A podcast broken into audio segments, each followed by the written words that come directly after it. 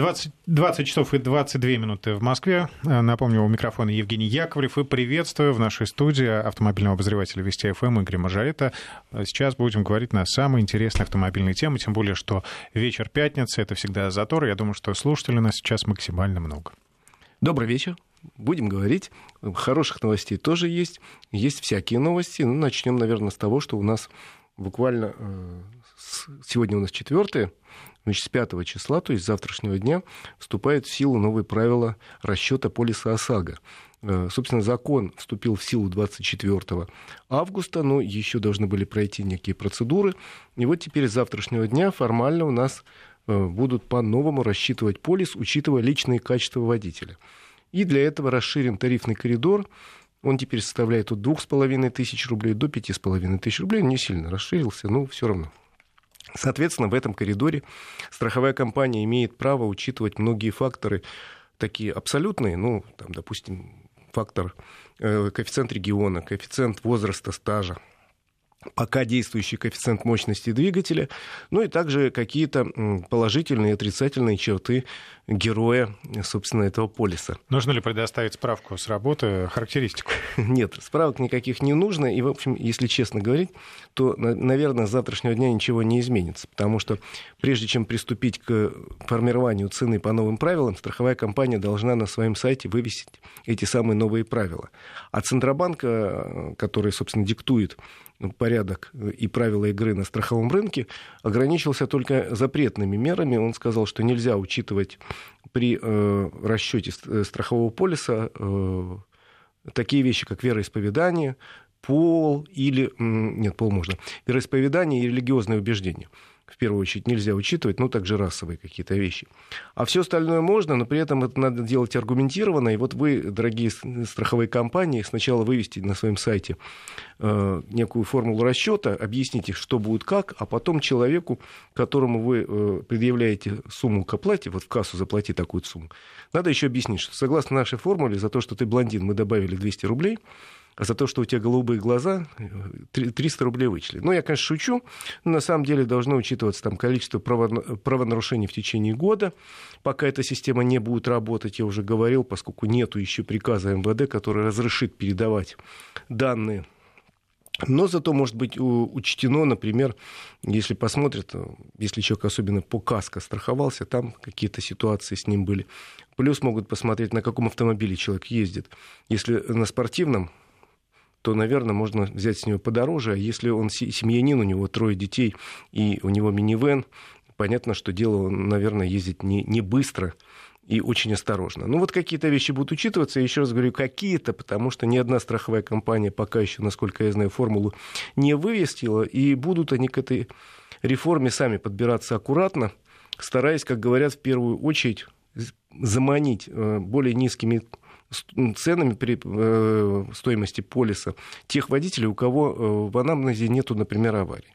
Ну вот они смотрят, я вот всегда привожу в пример э, Женю Яковлева. Вот сидит Женя Яковлев, смотрит на меня такими чистыми глазами, но при этом я знаю, что аварии у него несколько лет как не было. А при этом полис он покупает каждый год. И страховая компания смотрит и говорит, да, слушай, какой хороший клиент в том смысле, он нам каждый, день, каждый год деньги приносит, а мы ему ничего не платим, потому что он правильно потому ездит. Что знают, что в следующем году я опять приду к ним. Да, и они думают, так, Жень, мы тебе сделаем скидочку еще там лишние 300 рублей, э, скинем, но типа вот и, и объясним, за что мы скинули, за то, что мы тебя так любим, ты приходи к нам еще раз в следующем году. Ты знаешь, пока практика показывает, что ну, то полис не дешевее для меня, по крайней мере. Ну вот посмотрим, ты когда пойдешь?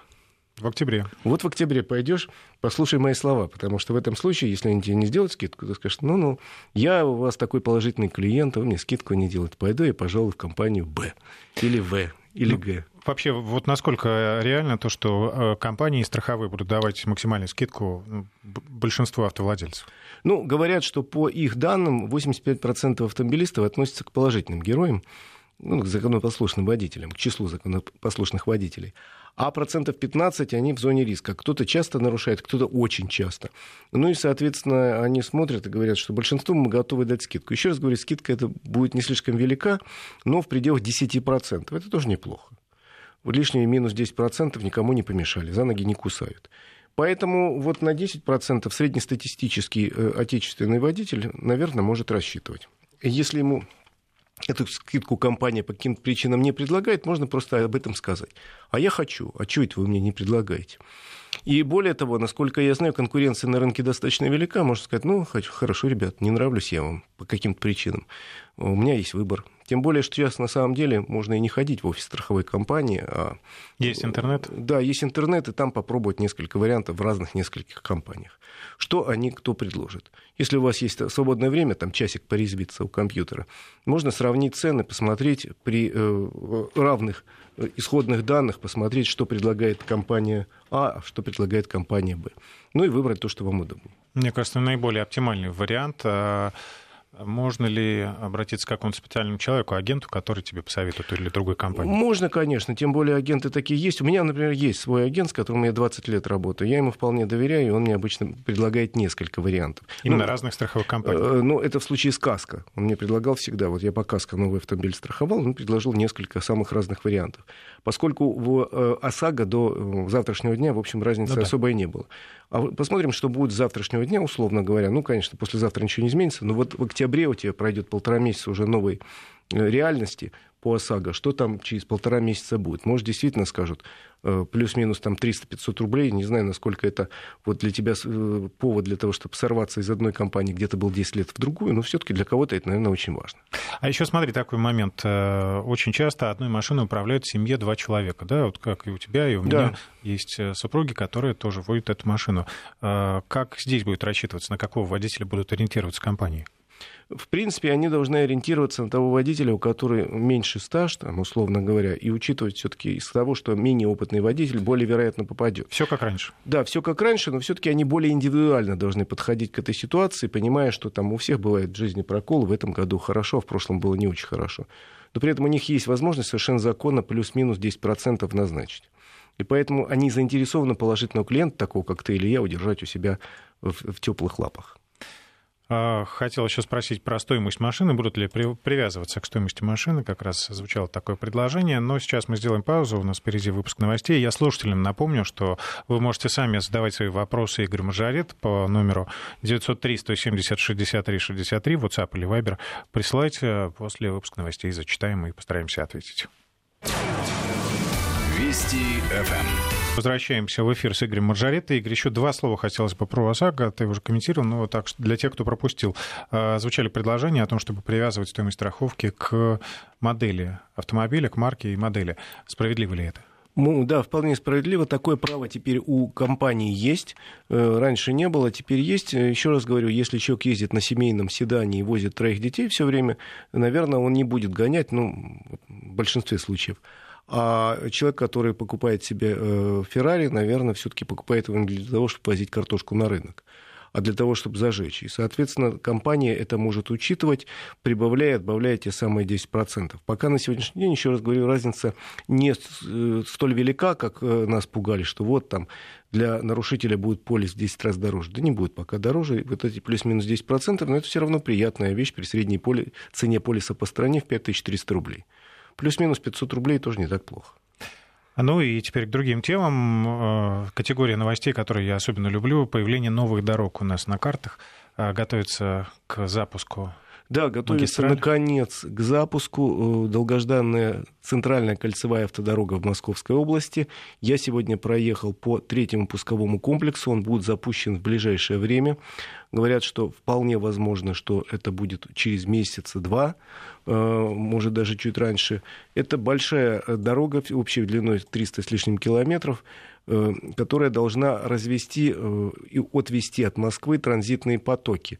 То есть дорога идет примерно э, параллельно трассе А107, но это совершенно новая дорога. А107 это так называемая первая бетонка. Но это абсолютно новая скоростная дорога первой категории, где будет минимум 4 полосы движения, разделительные барьеры посередине, справа-слева. Будет э, свет, будут развязки многоуровневые, площадки для отдыха. То есть это будет дорога в первую очередь предназначена для того, чтобы весь транзитный транспорт, который сегодня идет через Москву, неважно, куда он едет, условно говоря, из Питера там, в Саратов или в Самару, или э, в Симферополь, что еще у нас есть, и в Смоленск, все равно через Москву. Э, вот. Эм, на самом деле это проблема большая для страны, и э, Москва всегда была самым главным транзитным таким узлом. Но мне вот казалось, что когда ввели дневные ограничения для грузовиков, э, проезд грузовиков по МКАДу в дневное время, вроде бы ну, ситуация лучше стала. Да, лучше стало, а ты попробуй выехать на МКАД в 12 часов ночи. Мне как-то один раз пришлось, и я был изумлен. Огромное количество грузовиков, которые поджидали, знаешь, как волки в засаде, э, добычу. Они поджидали вот эти 12 часов. 10, когда... с 10 вечера, С 11, ну, что-то вот такое. А, я могу сейчас посмотреть, но не будем сейчас, uh-huh. собственно, э, упираться именно в эту цифру. Ночи они ждали, чтобы по закону проехать. И они рванули огромной массой, и были большие пробки именно на съезде с Московской кольцевой, там, на все трассы, потому что их задача была объехать Москву и уйти по какой-нибудь трассе, условно говоря, М1 на Смоленск. И вот на съезде стояла довольно большая очередь. Так вот, эти грузовики хотят в первую очередь, эти грузовики, а также транзитный легковой поток, увести подальше от Москвы и дать им возможность объехать город э, по дальней окружности с хорошей скоростью, с комфортом. Для этого, собственно, дорогу и строили. И вот сейчас месяца через два, я надеюсь, дадут большой сегмент этой трассы от М11. Это новая трасса на Санкт-Петербург-Нева до трассы М7 Волга. Это Горьковское шоссе. Вот этот большой 105-километровый кусок должны сдать вот в ближайшие месяцы. И я сегодня по этому участку проехал, он практически весь готов, как мне сказали, на 98%. То есть э, дорога готова вся, проехал по новому шикарному мосту через канал имени Москвы в районе Дмитрова. Фантастически красивый мост, он причем такой э, длинный, полтора километра. Он проходит сразу над э, Дмитровским шоссе, над железной дорогой Савеловского направления, потом над каналом имени Москвы. Посмотрел я, поскольку движения нет, можно было остановиться, как через шлюз проходит теплоходы, красиво очень. Ну и дальше дорога уходит туда, мимо Ярославского шоссе к Горьковскому мимо Щелковского. Э, красивая дорога, сейчас монтируют, собственно, световые опоры, свет подводят. Где-то уже разметка сделана, где-то делают разметки, где-то уже установлены барьеры, их делают э, делают ПВП, э, пункты взимания платы на пересечении с трассой М11 Нева, но это единственные пункты взимания платы, других не будет, потому что вся трасса будет построена по принципу свободный поток. Ну, поясни, э, если вот сейчас на стартовом этапе я решил с Ярославки повернуть на Дмитровку, проехаться, э, как я буду платить? Э, если у тебя есть транспондер, там стоят уже камеры. Mm. Если у тебя есть транспондер, просто все спишут эту сумму. Еще стоимость проезда не озвучена, она будет озвучена уже ближе к запуску. С транспондера спишут сумму. Если же у тебя нет транспондера, камера зафиксирует номер, и по адресу владельца придет квитанция, которую надо оплатить в течение двух месяцев. Но если не оплатил, уже тогда наступают штрафные санкции. Э, в принципе, должен будет принят, э, принят в ближайшие дни, я думаю, в Госдуме закон, он первое чтение прошел, э, о штрафах для тех, кто не платит за проезд по платных дорогам. Пока предусматривается пятитысячный штраф за попытку бесплатно проехать по платной дороге. Еще раз говорю, дорога хорошая, современная, и ее будут выбирать довольно большое количество людей. Я с удовольствием проехал. Вот эти 100 километров, при э, установленной скорости, наверное, в 110 можно проехать меньше, чем за час без всяких проблем. Ну.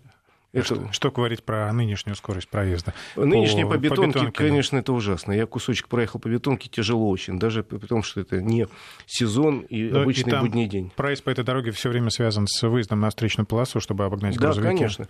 Нет, тут все будет в этом смысле очень цивилизованно, поэтому очень надеюсь. Кроме того, в этом году сдадут еще как минимум три участка трассы э, центральной кольцевой автодороги. Это уже ближе к Новому году, я так понимаю, участок от М11, это от трассы Нева, до э, Ленинградского шоссе, до трассы М10 будет сдан, э, соответственно, и потом будет сдан большой участок бесплатный на западе Москвы, от М10, пока он дублера не имеет, он будет совершенно бесплатный, но будет современный, широкий, от М10 до М1. И да. Э, кроме того, на сегодняшний день, насколько я понимаю, в очень высокой степени готовности находится развязка на пересечении с центральной кольцевой автодорогой трассы М4 Дон. Она в течение лета строилась, она э, роскошная, я ее проезжал несколько раз, просто многоуровневая, красивая, но создавала проблемы для водителей. Как только ее сдадут, по трассе М4 Дон в этом месте пробки исчезнут, пока они в выходные дни, увы, там случаются. Игорь, э, мы только что важные новости поступили. Белорусское телевидение обнародовало запись разговора между Берлином и Варшавой, которая касается якобы отравления Алексея Навального. А, именно об этом перехвате разговора белорусскими спецслужбами ранее сегодня заявил Александр Лукашенко. Мы слышали об этом в нашем эфире. По мнению белорусского лидера, эта запись свидетельствует о том, что заявление властей Германии якобы отравление блогера сфальсифицировано. А, на записи представитель ФРГ говорит, что в случае с Навальным подтверждение отравления не так важно. На войне всякие методы э, хороши. Пока, я так понимаю, у нас нет э, этой записи. А, в ближайшее время мы э, предложим ее прослушать нашим радиослушателям. Пока возвращаемся к беседе с Игорем Маржарета. Возвращаемся на центральную кольцевую автодорогу. Я уже сказал, что в этом году будут запущены сразу несколько участков. В общей сложности почти 50% этой трассы будут уже работать к Новому году. Ну, а вся полностью эта трасса будет сдана в течение 2021 года. И это значительно, во-первых, ослабит нагрузку на Московскую кольцевую автодорогу и на бетонки на первую, на первую, вторую бетонке они продолжат работать, это А107 и А108. Э, ну, а, соответственно, нагрузка на них будет меньше, и для жителей Московской области это очень здорово, потому что проехать по области будет значительно проще. Ну, вот смотри, все большие грузы, ну, не все, но большая часть больших грузов, например, или транзитных автобусов уйдет на центральную кольцевую.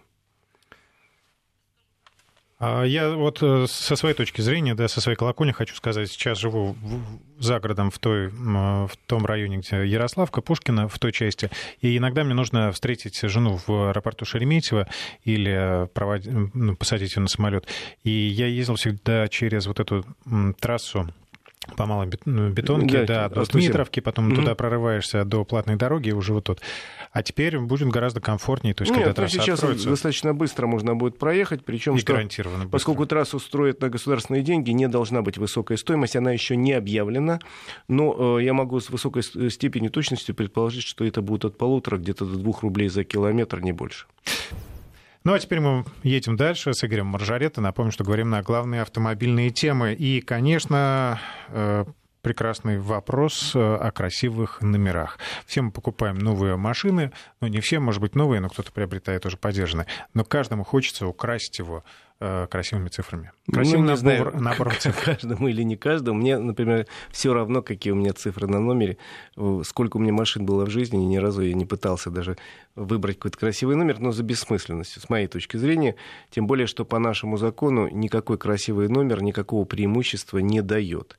Я не касаюсь тех номеров, которые якобы закреплены за спецслужбами, э, но эти номера э, никогда не продавались и э, никогда в продажу не поступали вообще эти серии, никогда не бывали в ГАИ. А мы говорим о красивых номерах, имеется в виду там три Ольги, например, ООО, а может быть три Ольги 001, там, а может быть ААА, там 111 и регионы те 777. Вот какие-то такие сочетания. Некоторые считают, что вот за эти такие номера готовы отдать очень приличные суммы. И на сегодняшний день, э, в общем, эти номера совершенно свободно можно купить в интернете. Это вполне себе законная процедура, не очень красивая, не очень удобная, но вполне себе законная. Пожалуйста, вот можешь забить «хочу купить номер 3 Ольги». И тебе тут же выскочит несколько предложений. Э, как правило, схема выглядит так на сегодняшний день. Некие компании такие номера каким-то образом выискивают. Не будем высказывать предположение, как они их выискивают. Ну, каким-то образом выискивают ну и... вот человеку случайно попался такой номер, да. он повесил себе на автомобиль АК, например. Они а говорят... его выкупают, да. И тебе предлагают купить этот э, номер не просто, а вместе с носителем этого номера, с автомобилем, условно говоря, ну, ты сказал АК, пусть будет АК. Может быть, это какой-нибудь там, я не знаю, Volkswagen 83 -го года. Может быть, я не знаю, копейка. Ну, в общем, человек покупает этот э, автомобиль вместе с этим номером, ну, а потом несколько процедур, совершенно законных, правда, длинных и не очень красивых, ну, и перевешивает себе номер уже на BMW там, или на Lexus, или на свой э, новый автомобиль Lada Vesta. Неважно, совершенно процедура есть, она просто достаточно дорогая и э, не очень красивая, с моей точки зрения, хотя она, в общем, законна. В общем, тут все по закону, хотя все понимают, что закон при этом обходится. Но надо помнить, что все эти номера не дают никаких привилегий. Я уже об этом сказал. Никаких привилегий официально не дают. Только ты смотришь на этого человека, вот едет человек с тремя Ольгами, ты понимаешь, м-м, сколько же ты родной за него отвалил, за эти три Ольги. Видимо, у тебя лишние деньги какие-то были. Э, это у меня в голове такая мысль. Я думаю, такая же мысль у сотрудника ГАИ, который э, встречает или провожает Думаю, взглядом... Были это... деньги и сейчас, наверное, есть. Да, ну, наверное. Что это такое? В любом случае, э, еще 10 лет назад президент наш сказал, разработайте, как во всем мире, методику, ну, есть ли спрос, давайте будем предлагать. И 10 лет наши чиновники эту методику разрабатывают. Ровно 10 лет в этом году исполнилось э, с времен распоряжения президента Путина. И, э, соответственно, 10 лет прошло уже вот в этих разговорах. И теперь вот позавчера, по-моему, Министерство Минэк опубликовал свой проект процедуры по уже теперь государственной продаже красивых номеров. Там очень сложная процедура, они ее собираются два года совершенствовать и вводить. И предполагается, что с 2022 года можно будет не просто зарегистрировать автомобиль, но при этом повесить на него красивый номер но при этом надо через сайт госуслуги принять участие в аукционе.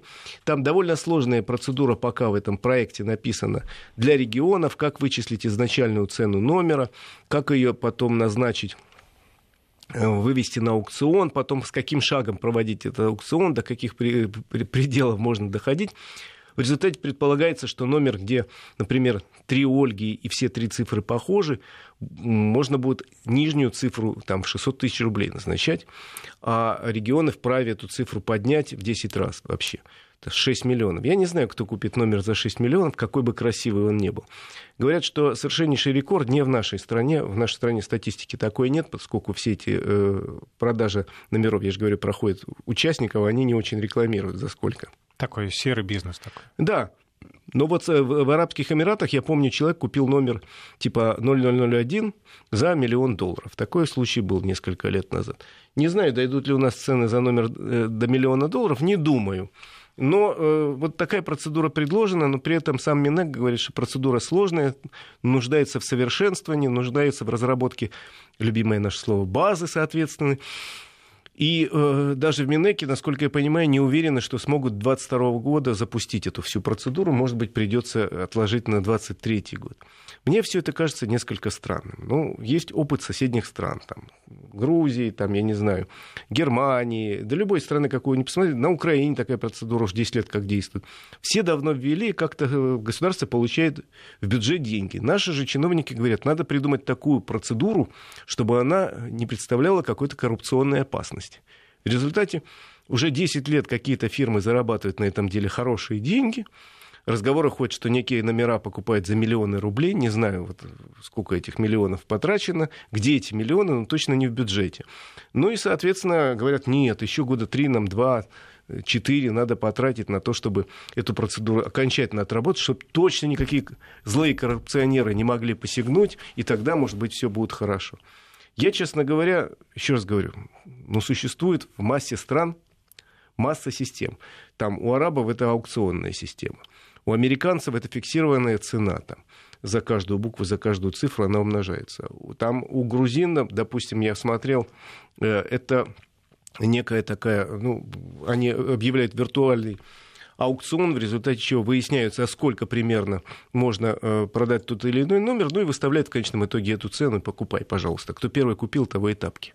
То есть процедуры в мире прописаны, нормально совершенно действуют. Почему нам потребовалось уже 10 лет, впереди еще 3 года, чтобы разработать такую государственную процедуру, и чтобы эти миллионы шли в бюджет, я не понимаю. Тем более, еще раз говорю, спрос есть, спрос хороший, есть категории людей, которые вот просто тащатся от этих номеров. А почему нельзя им выдать предложение вот так просто, взять чей-то готовый опыт, скопировать, плюс наши какие-то реалии добавить и запустить, я не понимаю это. А некоторые стартовая цена, говорит, 600 тысяч, да, там предлагается для определенных да, номеров. Да. А некоторые пытаются, надеются машину купить новую за такие деньги, но это возможно только благодаря э, госпрограммам, а. госльготам. Но у нас почти не остается времени, буквально полторы минуты. Уложимся? Я сейчас, да, уложусь. Я хотел сказать, что по госпрограммам у нас покупается э, примерно каждый четвертый примерно автомобиль. Это очень здорово, это поддерживает наш рынок. Вот сейчас итоги августа есть, говорят, что рынок не упал сравнению с прошлым годом в августе. В июле вообще рост был, а тут хотя бы не упал.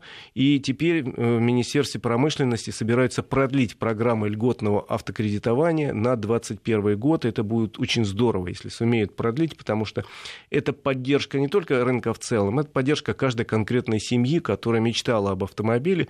А тут появляется возможность машину стоимостью до полутора миллиона рублей, произведенную в России, купить с 10% скидкой. Это очень даже неплохо. А, ну, вот э, в эту же сумму 600 можно вложиться? До полутора миллионов. Так, так что, если купить машину да, за 800 тысяч, а потом еще останется 600 и 100 на страховку, то что надо. На самом деле, я считаю, что номер должен быть любым. Это, в общем, игра случая. Даже приятно, если тебе попадает какой-то запоминающийся номер. Я, честно говоря... Просто проверь себя на удачу. Да, друзья, напомню, что мы говорили в эфире с Игорем Маджарета, автомобильным обозревателем Вести ФМ. Сейчас мы с ним прощаемся, отпускаем, но ненадолго, уже в воскресенье в 14 часов программа «Автодетали», так что задавайте свои вопросы. То, что сегодня не успели задать, спросить, а, мы обязательно постараемся ответить в воскресенье. Спасибо, Игорь. Всем хорошей дороги. Вести ФМ.